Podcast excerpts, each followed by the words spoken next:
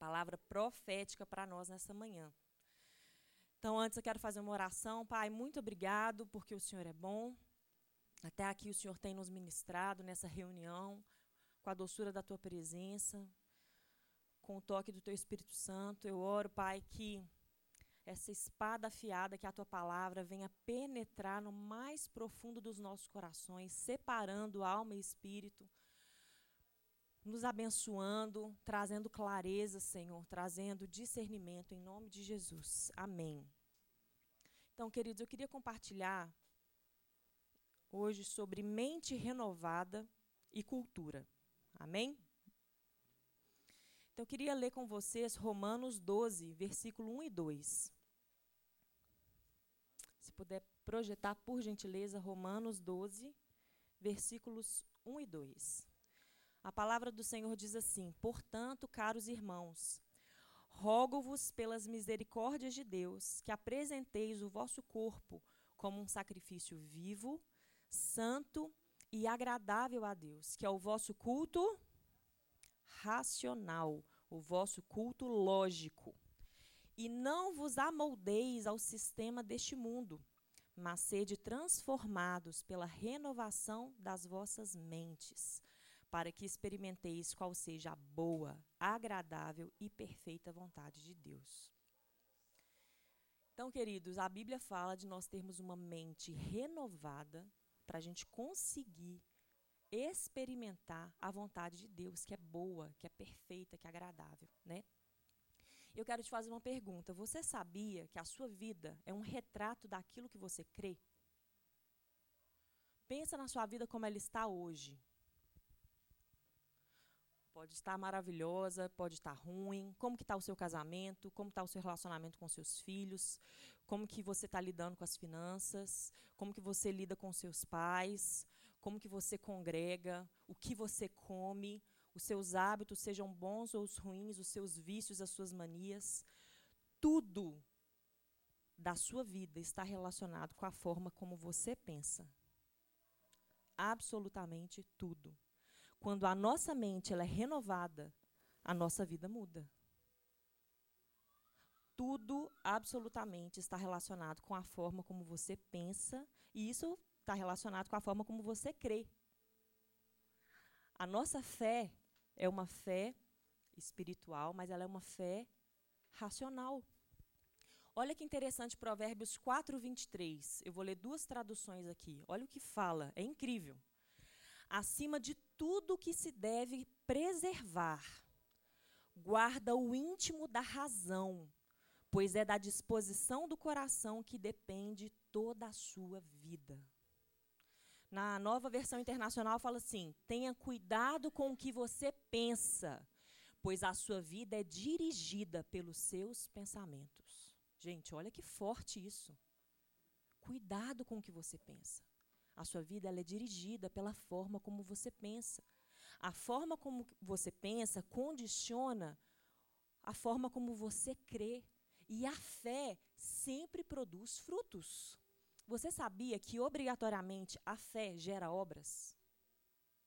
Ela só não gera obras se ela estiver morta. Olha o que a Bíblia fala. A fé, se não tiver as obras, é morta em si mesma. Tiago 2,17. Mas nós, tudo que você crê, produz algo. É muito interessante porque quando na Bíblia a gente lê que Havia um homem que ouviu a palavra do Senhor e que praticou, ele construiu sobre a rocha. Outro homem que ouviu a palavra do Senhor e não praticou, ele não construiu nada, é isso que está escrito? Ele construiu sobre a areia. areia. O que creu e obedeceu, construiu algo forte, firme, sólido, inabalável e algo e alguém que ouviu e não creu da forma como deveria crer, né, desacreditou, não quis praticar, tomou uma decisão de não praticar, ele também construiu algo frágil, algo que quando vieram as tempestades, as intempéries, desmoronou. A Bíblia fala: o justo viverá pela fé. Né? Nós vivemos, gente, por fé. Porque às vezes a gente fala assim, nossa, fulano é uma pessoa de fé. A gente acha que fé é uma coisa assim que uns têm, outros não têm. Crença é uma coisa que uns têm, outros não têm, como se fosse uma coisa assim muito mística. Todos nós vivemos por fé. O X da questão é: as minhas crenças estão alinhadas, a minha fé está alicerçada na palavra, que é a verdade, que é esse é o nosso referencial, o nosso norte. Esse é o ponto. A fé nos move. Por isso é tão importante crer certo. Porque nós seremos conduzidos por um caminho de vida, nós vamos desfrutar aquilo que o Senhor tem para nós, uma vida longa, uma vida bem-sucedida, cheia de paz, de virtude, né?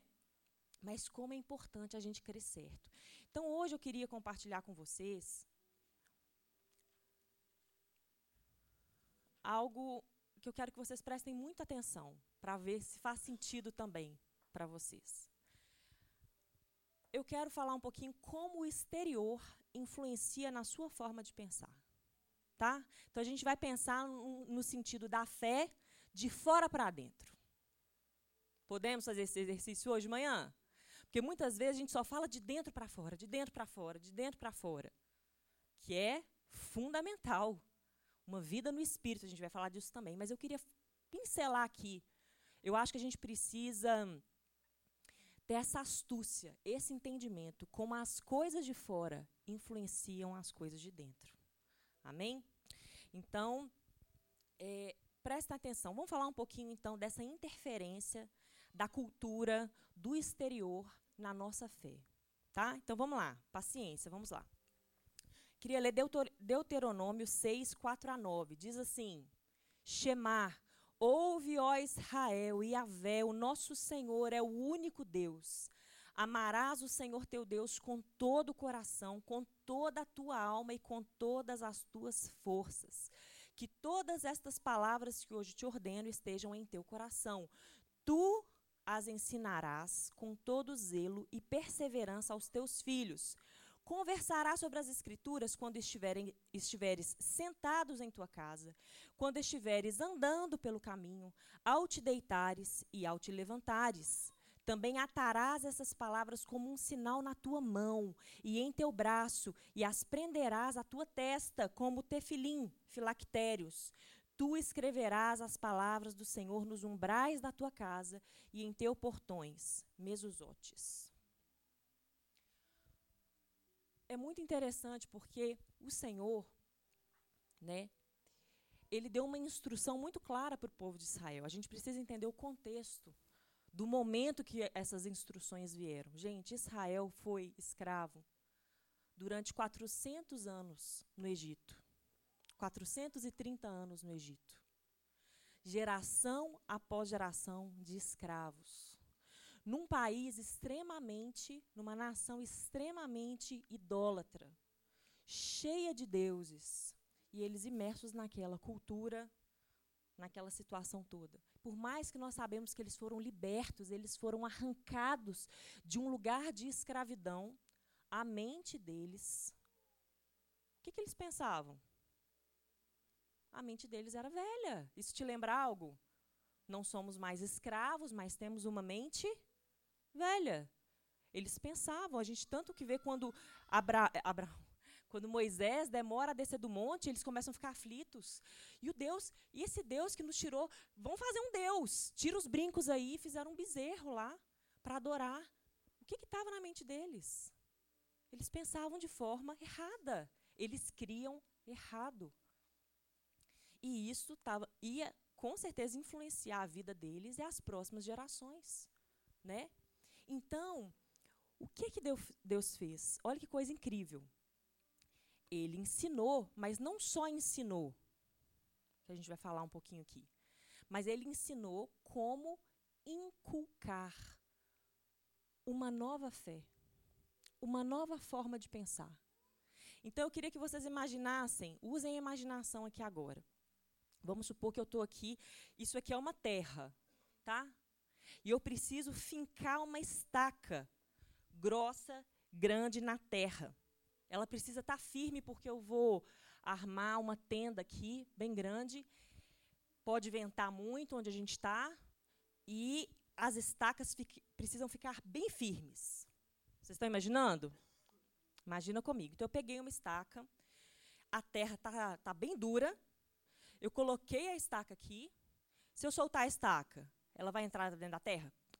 Não, não vai entrar. Se eu der uma batidinha assim, ó, tim, entrou na terra? Não, não entrou. O que, que eu preciso fazer? Tan, tan, tan, tan. Isso é inculcar. Tan, tan, blém, o barulho que for. Tum. Você vai inculcando. Vamos fazer um som mais bonito. Você vai inculcando. Se você soltar, às vezes ela está numa profundidade assim. Mas é uma estaca assim. E ela tem um, um propósito de segurar algo forte, algo grande. Se a profundidade dela é essa, ela não vai suportar o propósito que ela tem. Então, se ela entrou só um pouquinho na terra, se soltar, às vezes ela está até em pé, mas ela está assim, né? Vocês estão pensando comigo, né, gente? Usa a imaginação aí. Então, eu vou inculcar. Com força, com persistência. Mesmo se não for com força, mas está lá. E chega uma hora que ela está tão profunda, tão profunda, que o complicado vai ser tirar. Tenta arrancar. Aí, aí é um pouquinho mais complicado. Então, o que que o Senhor, o nosso Deus incrível, aquele que fez a nossa mente humana, ele ensinou para o povo dele? Pra, na verdade, ensinou, deu a, as ordens aqui para Israel, né? Ouve, ó Israel. Eu estou ensinando para vocês mas eu quero falar como vocês vão agir com relação a essas instruções. Não é assim, ó. Ah, tá, Deus. Uhum. Beleza. No outro dia esqueceu. No outro dia já não sabe mais. Então, como que a gente vai fazer? Vocês vão conversar sobre as Escrituras, sentados em casa, ao deitar, ao levantar, andando no caminho, faz algum sinal na sua mão, né? coloca um lembrete. Eles sempre estavam colocando os olhos e ouvidos, olhos e ouvidos, olhos e ouvidos nas instruções do Senhor. Aquela primeira geração, a gente sabe que foi uma geração que foi reprovada. Mas aquilo entrou, as instruções do Senhor entrou de tal forma que hoje quando a gente olha para a cultura dos judeus em qualquer parte do mundo, nós vemos uma cultura impregnada com as ordenanças do Senhor. Né? Então, a gente sabe que o aprendizado ele vem pela repetição. Né? E aí um alerta para os papais e mamães. Nunca subestime a inteligência do seu filho. Nunca. O menino está lá aprontando, derrubando cadeira, batendo na cara do coleguinha. Ô, oh, tadinho, ele só tem um aninho não subestima a inteligência do menino, não. Pode ter seis meses. Filho, não pode. Às vezes ele vai ficar olhando para você. Mas algo de informação está entrando ali. Não, não pode. Segura a mãozinha dele. Não pode. Não faça isso. É assim. No outro dia, provavelmente você vai ter que falar. É assim. No outro dia também você vai ter que falar. É assim. Gente, tem, tem momentos da maternidade que você fala assim: não, não é possível. E tem gente que questiona, ah, não, acho que esse trem aí não, não é muito verdade, não. A gente às vezes começa algo e a gente desiste, porque leva tempo. E precisa de perseverança e de persistência. Gente, mas chega um momento que você fala assim, meu Deus. Eu, eu, eu tipo assim, eu, eu que criei, obrigada. Eu recebo as honras, né? Outro dia eu fui comer pastel. Gente, eu gosto de contar isso, porque tem momentos da, na maternidade, se você talvez está passando por esse momento com seus filhos, você fala assim, não, não é possível, gente. Ou eu sou educada, tá? Você não liga, não. Às vezes você fica com vergonha, mas a Bíblia fala que os pais que disciplinam seus filhos, eles não serão envergonhados, eles vão receber louvor. Outro dia eu fui na feira dos produtores comer pastel. E a Amanda ama um pastel igual a mãe dela. O Davi não gosta de pastel. A gente foi lá e tá lá, aquele tanto de gente passando na feira e tudo. E aí, fui pedir um pastel. Eu, eu Davi e a Amanda eles tinham saído da escola, estavam de uniforme. Davi, você tem certeza que você não quer? Não, mãe, não quero não. Tem certeza? Tem. E tinha dois bancos vazios. Aí a Amanda sentou num banquinho, ajudei ela a sentar. O outro, Davi, senta. Não, mãe, pode sentar. Mãe, a senhora vai ficar de pé e eu vou sentar? Pode sentar, pode sentar, mãe. E o moço fazendo pastel lá, eu achando que ninguém está vendo, né? Não, mãe, senta. Ô filho, eu vou pagar, pode sentar. Aí ele lá em pé, porque eu estava em pé. Aí eu fui lá pagar. Isso para mim hoje em dia é super normal, né? Tô lá pagando, paguei o pastel, tal, voltei, tinha vagado um lugar. Ô mãe, agora senta, agora senta nós três. Aí sentei, tô lá. O pastel chegou, tô comendo com a Amanda e o Davi lá, parado, tal, a gente batendo papo. Eu falei, filho, você tem certeza que você não quer? Tá muito bom. Ah, não, mãe, valeu, não quero não. O cara que estava fritando pastel chegou e falou assim: Ô, minha senhora, deixa eu falar. Parabéns pela educação dos seus filhos. Gente, nessa hora, você está toda distraída, de repente você vira um pombo.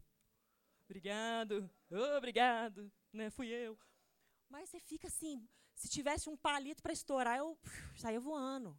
Você fica numa satisfação, numa alegria. E o Davi ouvindo, né? Nossa, hoje em dia os meninos chegam aqui, falta bater na mãe.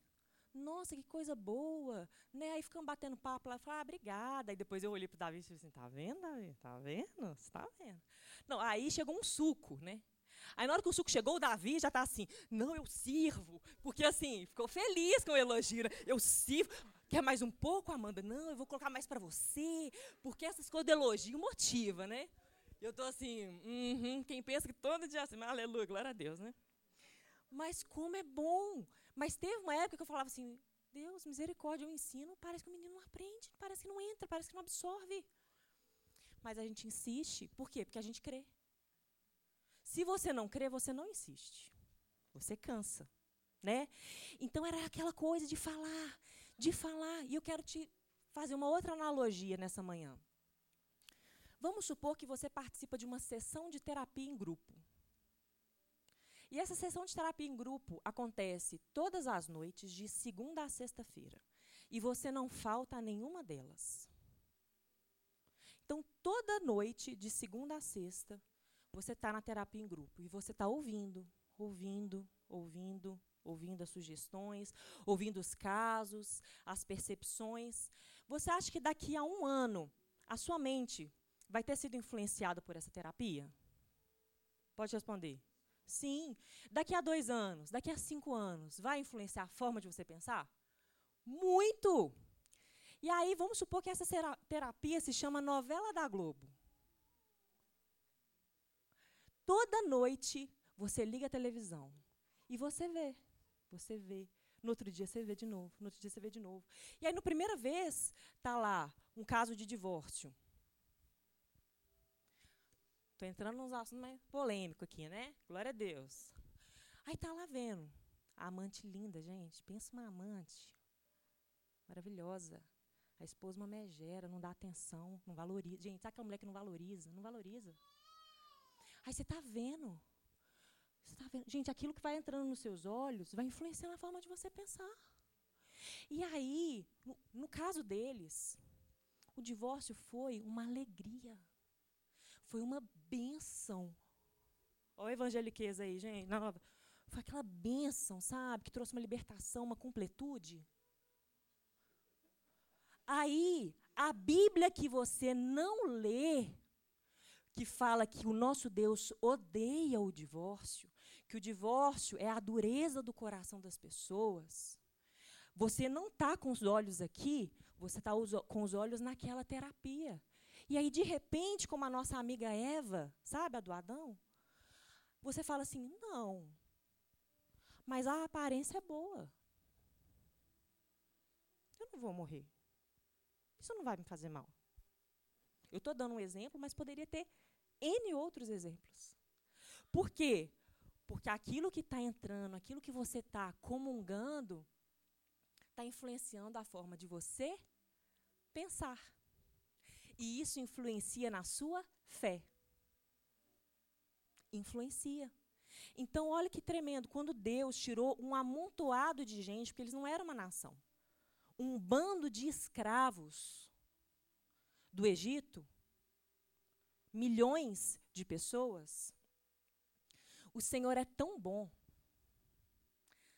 tão bom que o Senhor não deixou eles soltos. Moisés, que por mais que ele era um homem culto, gente, ele foi educado no Egito, a gente sabe tudo. O que Moisés ensinou para o povo, o próprio Moisés não sabia. Foram nos encontros com o Senhor, o Senhor dividiu o que estava na mente dele com Moisés. Foi um, um conhecimento revelado. Moisés se tornou um grande legislador.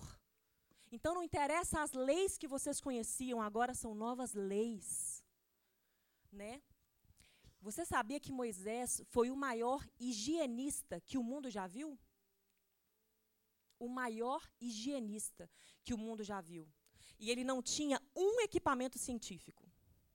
A mente do Senhor o instruiu. Olha que tremendo.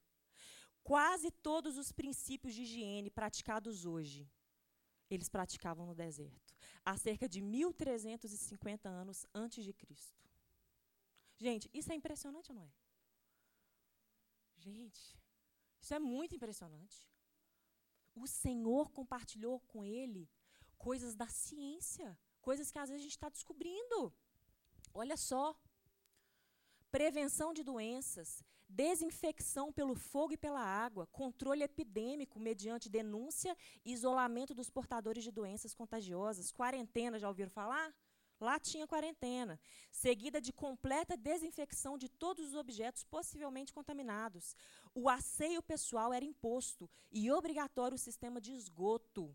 Eles enterravam as fezes. O arraial dos israelitas era asseado como as cidades modernas. Era obrigatório pelo menos um banho por semana, né? E aí eu quero te falar, eu fui, aí me veio na mente quando eu estava preparando, preparando a palavra, veio na minha mente sobre a peste negra. Eu falei, gente, eu vou pesquisar sobre a peste negra. Porque, se não me engano, o que causou, um dos motivos que causou a peste negra, né, a peste bubônica, foi a falta de higiene, a falta de saneamento básico. Aí você vai estudar na Europa, gente. Gente, e eu fiquei mais pasma. Olha a coincidência. Moisés era 1352 antes de Cristo. A peste bubônica era 1352 depois de Cristo. O mesmo ano. Claro, no mesmo período. Eu fiquei assim, gente, fiquei chocada. Mas olha só, na Europa, se jogavam as fezes pela janela. As ruas eram cheias de fezes. O que causava a peste bubônica eram as pulgas dos ratos. As pulgas contaminadas dos ratos. Foi uma pandemia que metade da população europeia morreu. Uma pandemia. Né? Terrível. E você parar para pensar que tantos anos antes, Moisés sabia dessas coisas. Aí eu te pergunto, Moisés Ô Moisés. Era o Moisés que sabia dessas coisas, gente? Era o Senhor que revelou para Moisés. Quando a gente olha as orientações dietéticas, alguém aqui já teve uma crise? Com certeza alguém vai levantar a mão. Alergia, coceiro, garganta fechando com camarão? Gente, ninguém nunca teve. Ai, ó, já teve. Eu também amo camarão, mas várias orientações que hoje a gente sabe de tênia, de coisas de com carne de porco, né? Eram orientações de proteção, eram orientações para a vida. Aqueles que obedeciam eram abençoados. Questão de censo, de registro, de genealogia, coisas que outras culturas demoraram anos para fazer, eles já faziam, né? E aí eu te falo, e o estabelecimento de festas? Eu já ouvi falar assim, gente, nosso Deus é um Deus festeiro. Ele estabeleceu. Não estou falando que Deus não é festeiro, não. Mas por que estabelecer festas? Gente, é o estabelecimento de uma cultura. Vocês viram as crianças aqui cantando? Pedro, Tiago, João, Felipe, Bartolomeu, Tomé, Mateus, Tiago, Judas Iscariote, Judas Tameu, André, ele André. Sabem os doze apóstolos de Jesus. Por quê? Porque cantaram numa música e memorizaram. As festas eles tinham que celebrar as festas, tinha que ser com alegria. E as festas falavam daquilo que eles precisavam saber, daquilo que eles precisavam inculcar.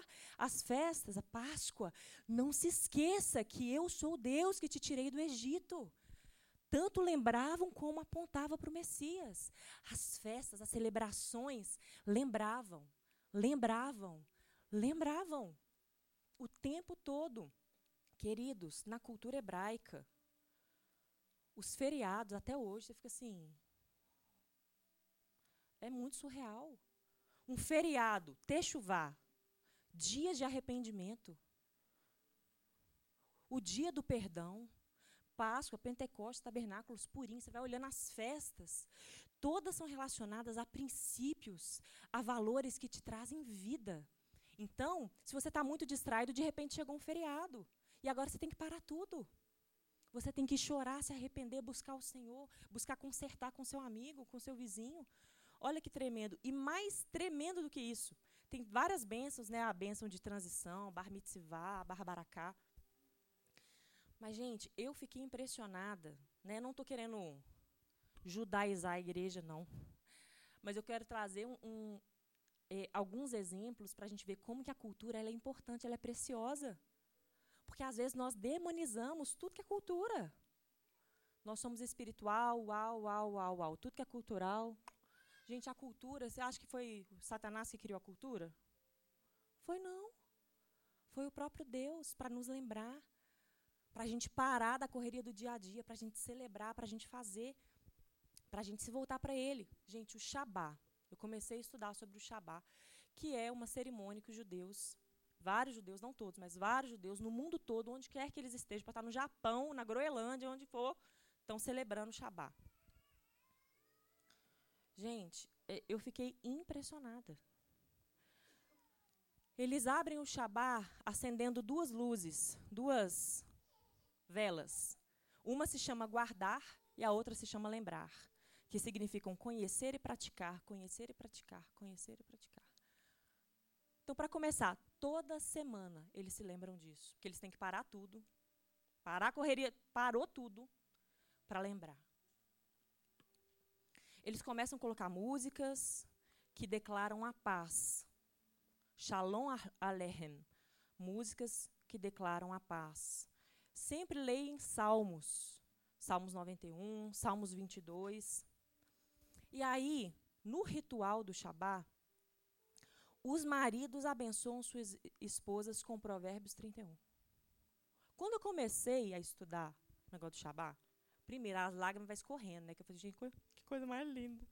Aí eu pergunto para você, ah, eu tenho 70 anos de casado, quantas vezes seu marido te abençoou?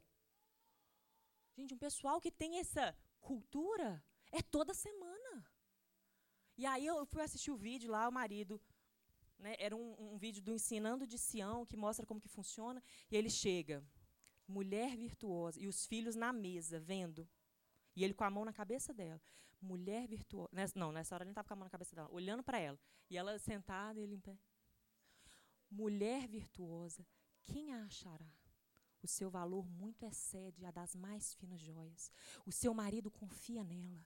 E tal, tal. E ela não teme o futuro. E vai falando aquelas palavras, gente. O olhar da mulher está assim. Aleluia. Que homem. Obrigado, Senhor. Recebo. Coisa mais linda e a segurança dos filhos vendo aquela situação toda, né? Então todo toda semana suas esposas são abençoadas pelos seus maridos. Depois os filhos, outra coisa, quem acende a lâmpada lá é a mulher. Depois os filhos vão agradecer a mãe por algo que a mãe fez por eles ao longo da semana. Aí os filhos têm que começar a falar. Aí um, eu estava vendo o vídeo, né, um, mamãe, muito obrigado porque você fez aquela sobremesa que eu queria. Ah, de nada, filho. A outro, mãe, eu sei que você estava tão cansada, mas você desceu comigo para jogar futebol. Ah, de nada, filho. Tal. Cultura de gratidão, cultura de honra. Né? O homem honrando a esposa, os filhos honrando a esposa. Depois vira isso, né? E aí, o pai vira para os seus filhos e abençoa eles com a bênção que Jacó abençoou Efraim e Manassés. Gente, toda semana, gente. É chique demais, não é? o pai liberando uma bênção na mesa, antes da refeição para os seus filhos. Então o marido abençoa sua esposa novamente, recita aquela bênção de Arão, estende a bênção aos filhos. E aí eles se lembram da criação, né? Eles descansam no sétimo dia, eles lembram da criação. Em seis dias o Senhor criou todas as coisas. E isso traz um senso de pertencimento. Eles falam para os filhos: Filhos, vocês não são é, descendência de macaco. Vocês não vieram de bactéria nenhuma. Toda semana. Vocês foram feitos de forma maravilhosa, a imagem e semelhança do nosso Criador. E o Senhor nos criou e nos chamou para descansar, e nós vamos descansar. Nós temos um Deus que nos ama, que nos criou. Então eles celebram um Deus criador e eles comem pão e vinho, né? Então, por que eu estou falando isso? Uma cultura que toda semana tem bênção, que toda semana tem palavra de vida, que toda semana tem que parar a correria. O Eduardo falou aqui, queridos, a, como que é? é, é levanta as vossas cabeças, abram portas. Levantai, ó portas, as vossas cabeças, levantai-vos, ó portais eternos, para que entre o Rei da Glória. Quem é o Rei da Glória? Né? Então, espera aí, gente, eu perdi aqui onde que eu estava. Abrir espaço para o Senhor. Né? Levantai, ó portas, as vossas cabeças, abra espaço para o Senhor. E na cultura, é um ótimo momento para a gente fazer isso. Abrir espaço para o Senhor. Então, às vezes, a gente está engatinhando quando o assunto é abençoar. Porque, na melhor das hipóteses, a gente faz isso num dia de aniversário. Na melhor das hipóteses, a gente faz isso num momento ou outro qualquer. Mas a gente não é intencional de fazer vez após outra. A, a cultura é um recurso de Deus para nos lembrar, para inculcar, para reforçar princípios e práticas importantes. Se nós, como cristãos, não tivéssemos a cultura de congregar aos domingos. Ia ser complicado, não ia? Né? A gente vê nas escrituras a importância do congregar. Isso faz parte da nossa cultura. Congregar, se reunir. Eu creio em algo espiritual, por exemplo, do batismo. Creio com todo o meu coração. Mas também é algo que, quando alguém é batizado, meu filho, seu filho vai te perguntar: Papai, mamãe, o que, que significa isso? Quando nós vamos cear, o que, que significa isso? Né? Quando nós lemos, por que você lê a palavra? Quando nós cumprimentamos graça e paz, por que, que vocês falam, falem assim? Falam assim? Quando eu chego na casa de alguém e declaro paz, shalom sobre essa casa, por que, que vocês fazem assim? Né? Por que, que você ora em línguas? Tem várias coisas que o Senhor deixou para nós, para a gente ser edificado, para a gente se lembrar e para a gente ensinar os nossos filhos. Em Mateus 28, 19 e 20 fala assim: Portanto, ide, fazei discípulos de todas as nações, batizando-os em nome do Pai, do Filho e do Espírito Santo. Aí continua: ensinando-os a guardar todas as coisas que eu vos tenho mandado ensinando-os a guardar. E a cultura pode ser e deve ser uma ferramenta para nos ajudar a guardar. Entretenimento, música, poemas, teatro, escola, o que a gente fala, o que a gente comemora, como a gente vive. Precisamos ser intencionais. Quem aqui aprendeu a oração do Pai Nosso na escola? Muitas pessoas aprenderam a oração do Pai Nosso na escola. Hoje em dia você sabe que é proibido no Brasil. Eu estava lendo uma reportagem recente de sexta-feira, dia 29 de julho deste ano, ano. Um município no interior do Rio de Janeiro chamado Barra Mansa, que o juiz determinou uma multa de 10 mil reais por dia para as escolas que orarem o Pai Nosso na escola. O Estado é laico, blá, blá, blá, blá, blá, blá, é ofensivo, não pode. Quem orar nas escolas vai ser multado em 10 mil reais por dia. E aí eu te falo, se você, pai e mãe, não ensinar seu filho, ele não vai saber. E não vai saber mesmo. Nós precisamos entender que nós temos uma responsabilidade não só sobre os nossos filhos, sobre a nossa vida espiritual, sobre a nossa comunidade, sobre a nossa sociedade, a gente não se curvar à cultura, mas a gente levantar uma cultura. Chega de sono, queridos, espiritual. Ai, mas hoje meu filho sabe todas as músicas do funk lá. Ah, mas fazer o quê? Não sou eu que ensinou, não. Ah, meu filho, então acorda. Onde você está indo para o menino ficar ouvindo isso o dia inteiro? Acorda, né? Oh, oh, irmão Cláudio. Alguém impõe as mãos do irmão Cláudio. A verdade, queridos, é que o Senhor nos chamou para a gente ter uma mente renovada e para a gente ter um ambiente renovado. Amém? Esses dias, é outro exemplo bom que eu vou contar para vocês. Gente, a minha vida não é perfeita, meus filhos não são perfeitos, eles são uma benção, eu os amo com todo o coração. São crianças, ok? Mas eu gosto de contar testemunho para ilustrar. Outro dia a gente foi no aniversário de uma coleguinha da Amanda. A maioria dos convidados entre 5 e 6 anos de idade, né? E aí na hora do parabéns, aquela meninada, ou oh, aquele tanto de criança ao redor assim, né? Todas as crianças da sala, aquela meninada, muita gente cristã, colégio cristão, muita gente está lá. E aí os pais, antes dos parabéns, falaram o seguinte: "Ô, oh, gente, essa festa, qu quantos aqui não viveram isso, né? Estava programada há dois anos atrás, mas por causa da pandemia foi cancelado. Né? Muitas pessoas não tiveram nem a oportunidade de celebrar, e a gente está com tanta gratidão aqui, porque esse período está passando, blá, blá, blá. E eu queria fazer uma oração. Vamos fazer uma oração que todo mundo sabe. Vamos fazer a oração do Pai Nosso. Isso na hora dos parabéns. Aí começou, Pai Nosso. As crianças não sabiam orar. Estou falando que é culpa de ninguém, né? Prestem atenção. E aí está lá. E eu, eu tinha identificado há poucos meses atrás que os meus filhos não sabiam orar a oração do Pai Nosso. Eu falei, oh, gente, eu preciso ensinar isso para eles. É bênção. Vou ensinar para eles. E aí, o que, que eu tinha feito lá em casa? Todo dia, na hora do almoço, a gente agradecia o alimento e eu falava assim, agora vamos orar a oração do Pai Nosso. Então, a gente sentava para almoçar, às vezes a Amanda falava, mãe, Pai Nosso.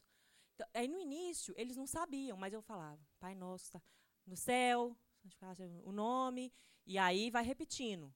De repente, já sabia tudo, né? Já sabia, mãe, eu, eu oro hoje. Às vezes, na hora de dormir, eu já orei com as crianças, eu estou indo para o meu quarto, eu ouço alguém. Pai nosso que estás no céu, santificado seja o vosso nome, sozinho lá orando. Amém, glória a Deus. E aí a gente, eu tinha pouco tempo que eu tinha ensinado os meninos. Aí eu, a gente estava nessa festa, começou a orar o Pai Nosso. Aí tá lá, O Davi amando uma altura, né? Pai nosso, que estás no céu. Aí foi orando, orou tudo. Nossa, você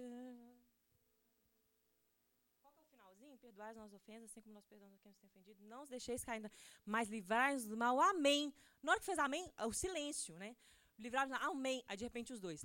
Porque teu é o reino, o poder e a glória para sempre. Amém. Outra vez, se, se alguém me beliscasse, eu estourava.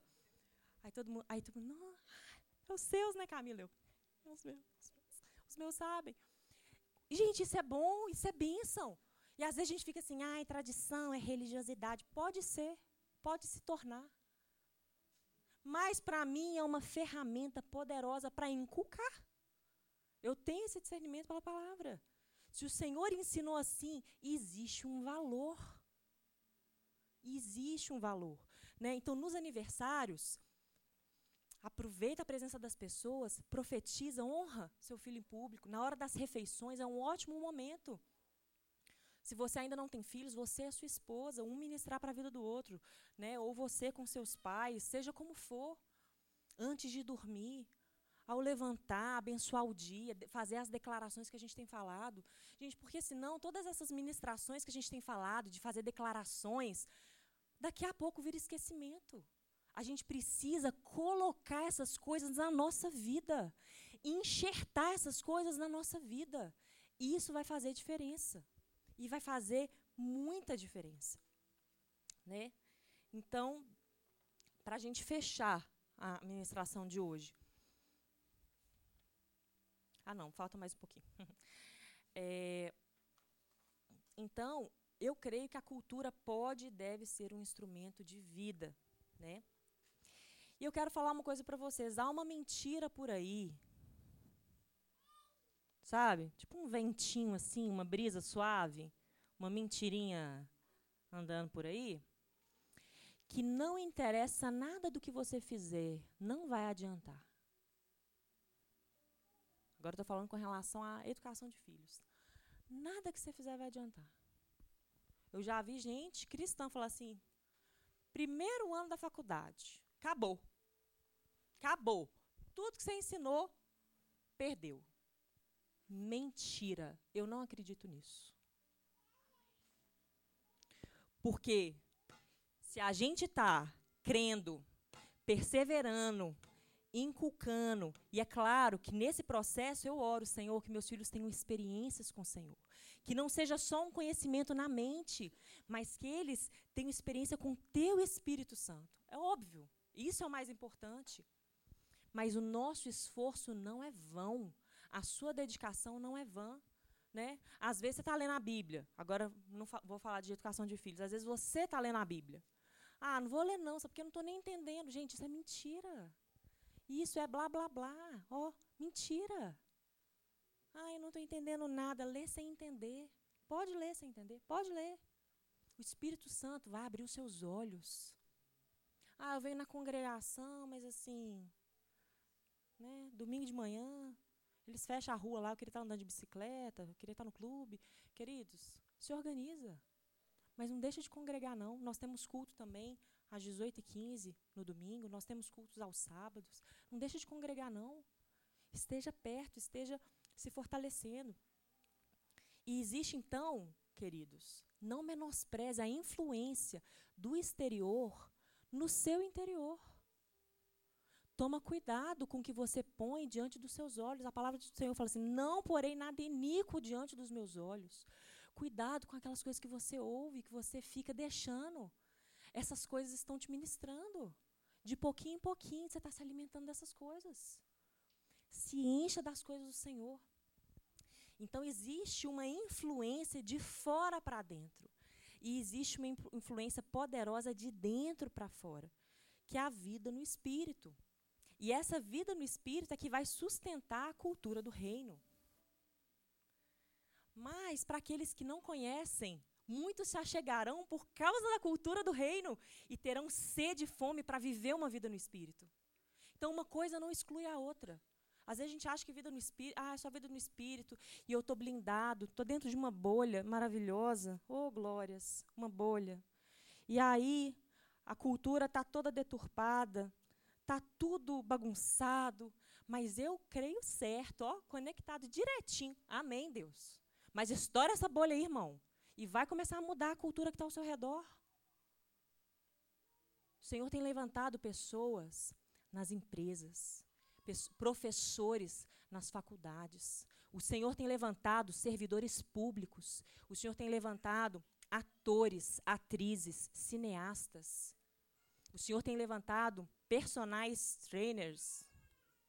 O Senhor tem levantado cozinheiros, cozinheiras, músicos, compositores que vão influenciar e transformar a cultura por causa de uma vida no espírito transformada, uma mente renovada que transborda os pensamentos de Deus, as intenções de Deus. De novo, Romanos 12, 1 e 2. Não vos amoldeis ao sistema deste mundo, sede transformados pela renovação da vossa mente. E aí você vai experimentar. Queridos, isso não é só um chamado para eu, Camila, sozinha experimentar. Isso é um chamado para minha mente ser renovada, eu experimentar e eu influenciar. Esse é o nosso chamado. Olha que tremendo. Isaías no capítulo 40, versículo 13, ele faz uma pergunta que não tem resposta naquela época. Ele faz assim: Quem jamais conheceu a mente do Senhor para que possa instruí-lo? Mas em, ato, em Atos, em 1 Coríntios 2,16, o apóstolo Paulo responde à pergunta de Isaías. O apóstolo Paulo cita Isaías: Quem jamais conheceu a mente do Senhor para que possa instruí-lo? Todavia, nós temos a mente de Cristo. Gente, olha que poderoso. Assim como Moisés, ele teve uma revelação do que ele precisava estabelecer na cultura para aquele povo, naquele momento. O Senhor está trazendo um entendimento espiritual para a igreja, para aqueles que estão acordados, para tra trazendo instrução na ciência, nas artes, nas empresas, em todas as esferas da sociedade para uma mudança. E eu, eu tenho certeza do que eu estou falando aqui. Quem está com olhos só carnais está achando que a nossa cultura está toda deturpada, está toda corrompida, imoral. Mas quem tem olhos espirituais já está vendo um movimento celestial de casa em casa, de família em família, Deus levantando mães numa posição estratégica, profética dentro de casa, Deus levantando os pais e fazendo uma transformação que nós veremos o fruto na nossa sociedade. O Senhor nos recriou, fez de cada um de nós uma nova criação, tudo novo. Há uma capacidade espiritual para se ter uma, uma mente humana renovada. Nós podemos ter uma mente humana completamente renovada. Judas 1, 20 diz assim: Vós, porém, amados, edificai-vos na santíssima fé que tendes, orando no Espírito Santo. A verdade é que quanto mais eu busco a Deus, quanto mais eu oro no Espírito, mais a vontade, mais vontade eu tenho de transformar a cultura da minha família. Gente, quando a gente vai buscando o Senhor, você vai ter essa experiência de orar, orar no Espírito, orar em línguas, orar em línguas. Deus ele vai é, te mostrando muitas coisas que você precisa ajustar na sua vida, muitas formas erradas de pensar. Deus ele primeiro ele vai em você Pensa uma flecha. Bem no coração. E aí o Senhor te confronta e ele te capacita a mudar.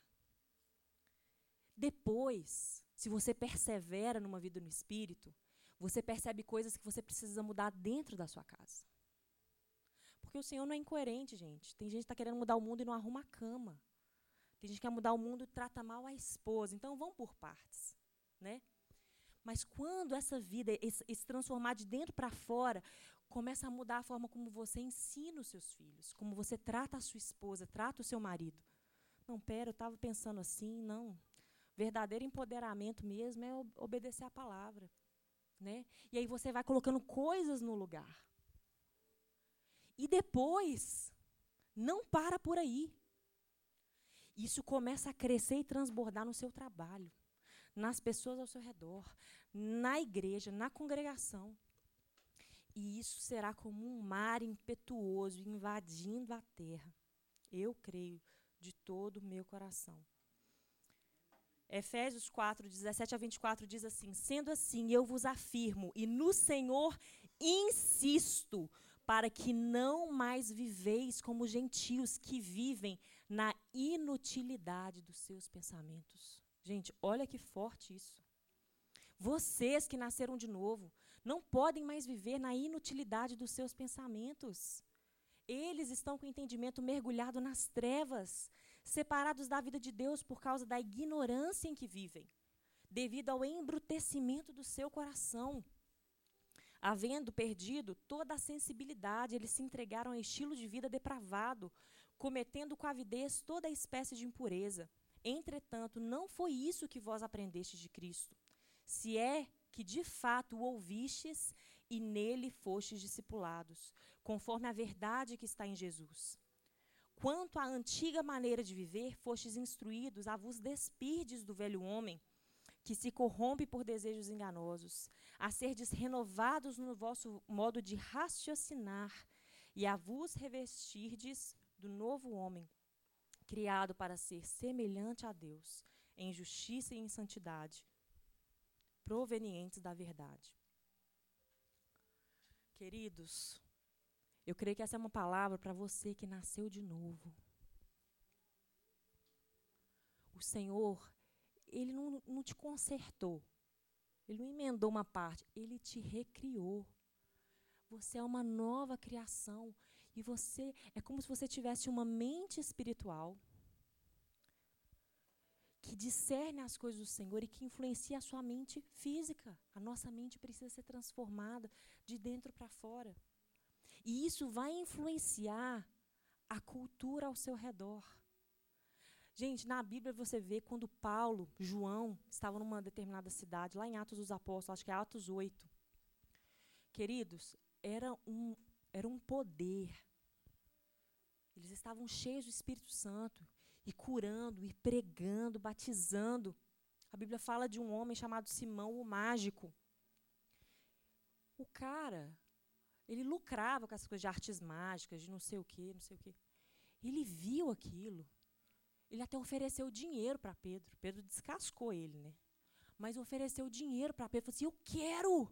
Eu quero impor as mãos sobre as pessoas, eles serem curados. Eu preciso disso. A cultura do reino transbordando de dentro desses homens de Deus fizeram um rebuliço na cultura ao redor. E as pessoas, por mais que elas tinham uma mente reprovada, elas viam aquilo e falavam assim: Eu quero isso. Então, o que a gente precisa entender é que é uma vida no espírito influenciando a cultura e a cultura puxando para a vida no espírito. Não são coisas separadas.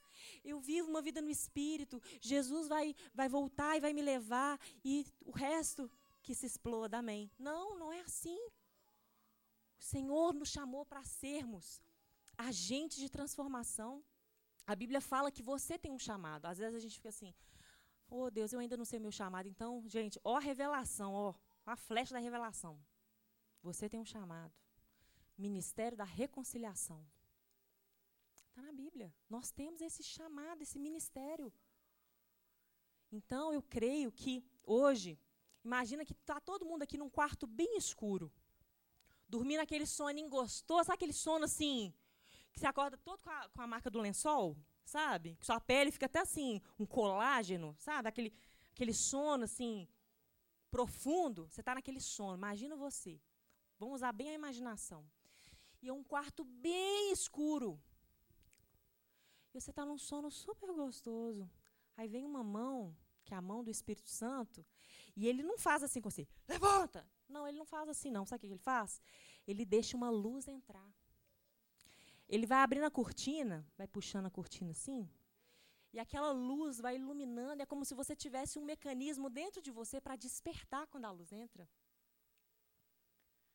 E vem um despertamento. E eu creio que chegou um tempo de uma iluminação na igreja que vai trazer um despertamento. A luz do Senhor está entendendo as nossas mentes espirituais, as nossas mentes carnais. O nosso culto é um culto lógico. Nós servimos a Deus com um propósito. Nós somos intencionais. Eu não ensino meu filho mais ou menos, não, vai. Não, eu sou intencional. Um dia ele vai andar com as próprias pernas e eu oro, eu clamo ao Senhor que ele siga o caminho do Senhor. Ele sabe disso. Mas enquanto eu sou a tutora, enquanto eu sou a mãe, ele é menor de idade, ele está aqui, eu vou guiar no caminho. Eu vou inculcar. E o mais tremendo disso é que você precisa ser para você ensinar. Não tem como eu falar, filho, vai ler a Bíblia. Mãe, mas você só está no celular. Filho, vai ler a Bíblia. Às vezes ele não fala, porque senão, né? Tem, tem mãe que fica brava, né? Não fala, não. Mas na cabeça ele fala assim, gente, eu tenho que ler a Bíblia, mas minha mãe não sai da novela. Filho, não fala mentira, pelo amor de Deus. Aí toca o interfone. Não estou em casa, não. Ah, buguei. Né? Filho, tem que comer coisa saudável, tô lá. Sopa de legumes, tô lá. Gente, não funciona. Então, qual que é o desafio para a gente que é adulto? Firma o corpo. Firma o corpo. Então, eu vou ler, e aí o Senhor vai falar comigo, eu chego para os meus filhos, eu ensino os meus filhos. Às vezes, né, um filho que está gordinho, que está precisando de alguma restrição alimentar, você vai ter que passar pelo processo de se reeducar. E às vezes a família toda é beneficiada por causa de um integrante que está precisando. Sabe qual é o nome disso? Família. Não é? Então, ensinar no caminho é que você está nessa jornada junto. Pode ficar de pé no seu lugar. O Senhor te deu uma mente espiritual. O Senhor te deu uma mente que é, você tem a mente de Cristo. E através de uma vida no Espírito, você tem acesso a todas as informações que você precisa, a toda graça que você precisa. E quanto mais palavra, quanto mais oração, quanto mais comunhão com o Espírito Santo, mais a nossa mente vai sendo renovada, as crenças erradas vão dando lugar às crenças certas. E mais isso influencia na nossa vida, na nossa sociedade, nas nossas famílias. Queridos, essa palavra é para você. Essa palavra é para cada um de nós. E se tem pessoas aí fora que tanto precisam conhecer o Senhor, que elas sejam atraídas por uma cultura do reino. Sabe quando você olha para. Às vezes tem uma pessoa que anda só mal arrumada e fala assim: ah, não ligo para essas coisas, não. O que importa é o caráter. Gente, quando você olha para a pessoa, ninguém vê caráter. Você vê a pessoa. Então a pessoa ela precisa estar tá apresentável. Dentinho escovado, né? unha cortada. Não é que tem que estar tá chiquererés ostentando, não. Mas a aparência importa. O exterior importa. O nosso interior influencia o nosso exterior. A nossa fé produz obras. Feche os seus olhos, por favor. Senhor, eu quero te agradecer porque o Senhor é bom e porque o Senhor tem nos levantado para fazer uma revolução, também conhecido como avivamento. Eu creio de todo meu coração que existe um poder espiritual no avivamento mas eu creio de todo o meu coração que existe uma mente lógica, intencional nos avivamentos, Pai. Deus, e que nós, como igreja, como, indiví como indivíduos, como famílias, nos levantemos nessa posição estratégica. Eu não vou trabalhar de qualquer maneira, eu não vou agir de qualquer maneira, eu não vou ensinar os meus filhos de qualquer maneira. Eu preciso buscar o Senhor e ser intencional para influenciar Pai, muito obrigado, Senhor. Nós oramos, Senhor. Eu oro, Pai, fala a cada coração aqui, Espírito Santo de Deus. O Senhor, de uma forma tão doce e profunda, ministra aos nossos corações as estratégias do Senhor, aquilo que está na mente do Senhor, Pai. Nós nos sujeitamos à vontade do Senhor. O nosso corpo, os nossos corpos são um sacrifício vivo santo e agradável ao Senhor. O nosso culto racional é esse sacrifício vivo, santo e agradável ao Senhor. Nós queremos usar as nossas mentes, todo esse potencial que o Senhor nos deu, para a glória do Senhor, Pai. Em nome de Jesus.